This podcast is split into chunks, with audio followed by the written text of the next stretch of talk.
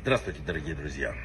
Недельная глава Китово очень много говорит о, предостерегает, точнее, нас от того, что может произойти, если мы с вами пойдем не той дорогой, отходя от путей Торы. В частности, она предостерегает э, от идолопоклонства. В каждом человеке, говорит Тора, соседствует два начала, доброе и злое. Злое начало редко атакует нас в лоб. Оно не призывает нас вот идти сразу убивать, воровать, поклоняться идолам. Оно говорит другое. Смотри, как тяжелые заповеди. Смотри, как тебе сегодня сложно. Или сегодня, если ты не пойдешь там, не оденешь твилин, не пойдешь в синагогу, или вот не выполнишь какой-то заповедь, ну ничего страшного, отдохни, завтра будет лучше. Оно лишает нас радости и уверенности в себе. Мы продолжаем иногда даже что-то делать, какие-то заповеди, что-то, но механически, без души. Нет сердца. Спустя некоторое время потом находятся и уважительные причины, чтобы не выполнить вообще что-то, пропустить. Иногда забываем, и постепенно происходит отход от Торы. И в один прекрасный день, сами того не замечая, мы попадаем в объятия идолов. Да, идолам, потому что когда ты не служишь Торе, ты будешь обязательно служить идолу. И, наверное, так вот происходило 100-200 лет назад. Примерно то же самое произошло с поколением, когда был разрушен Иерусалимский храм. И не зря говорится, что если в твоем поколении храм не построен, он как бы разрушен. Да, так же и у нас. И духовная деградация начинается не с идолопоклонства. Вначале люди решают, что многочисленные заповеди ну, слишком обременительны.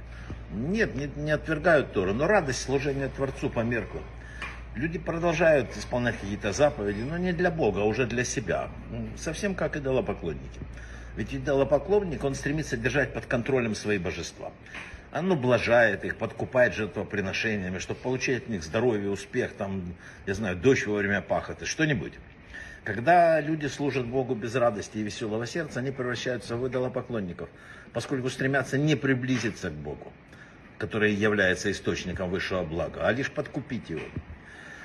Святой Аризаль говорил, что э, вот многие стихи этой недельной главы предостерегают человека. Они будут наказаны за то, что не служили Богу с радостным сердцем.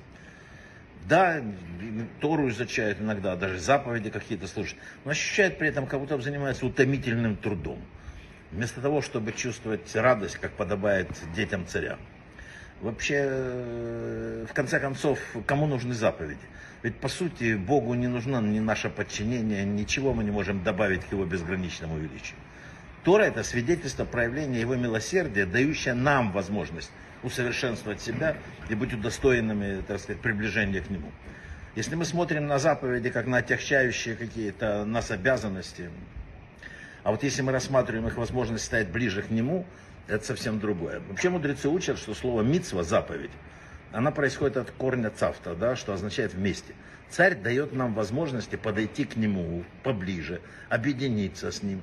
И мы, мы только пожимаем плечами в ответ.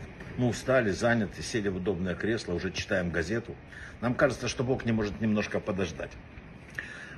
Вот никто не задумывался, почему в синагогах в эту неделю, в этот месяц звучит шафар. Шафар это духовная сирена. Она как бы призывает человека, проснись, остался только вот последний кусочек. Именно сейчас ты должен принять правильное решение. Именно в этом месяце ты должен ну, какие-то шаги сделать навстречу, потому что иначе не бывает.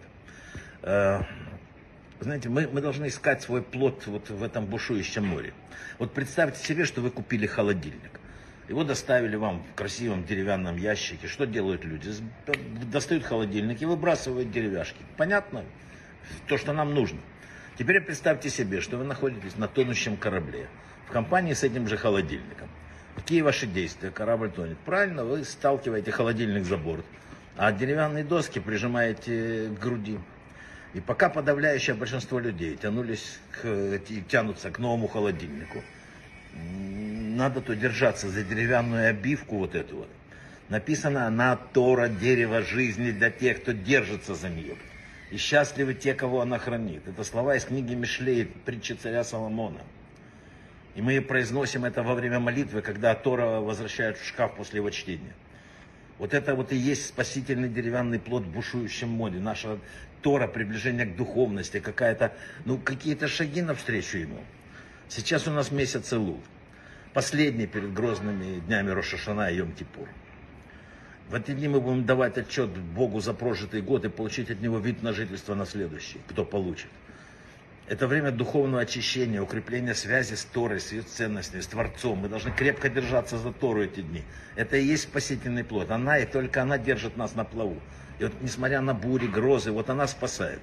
Поэтому счастлив тот, кто в эти дни услышит шафар, кто поймет, у кого сердце откроется, и который пересмотрит свою жизнь. Брахавы от слаха.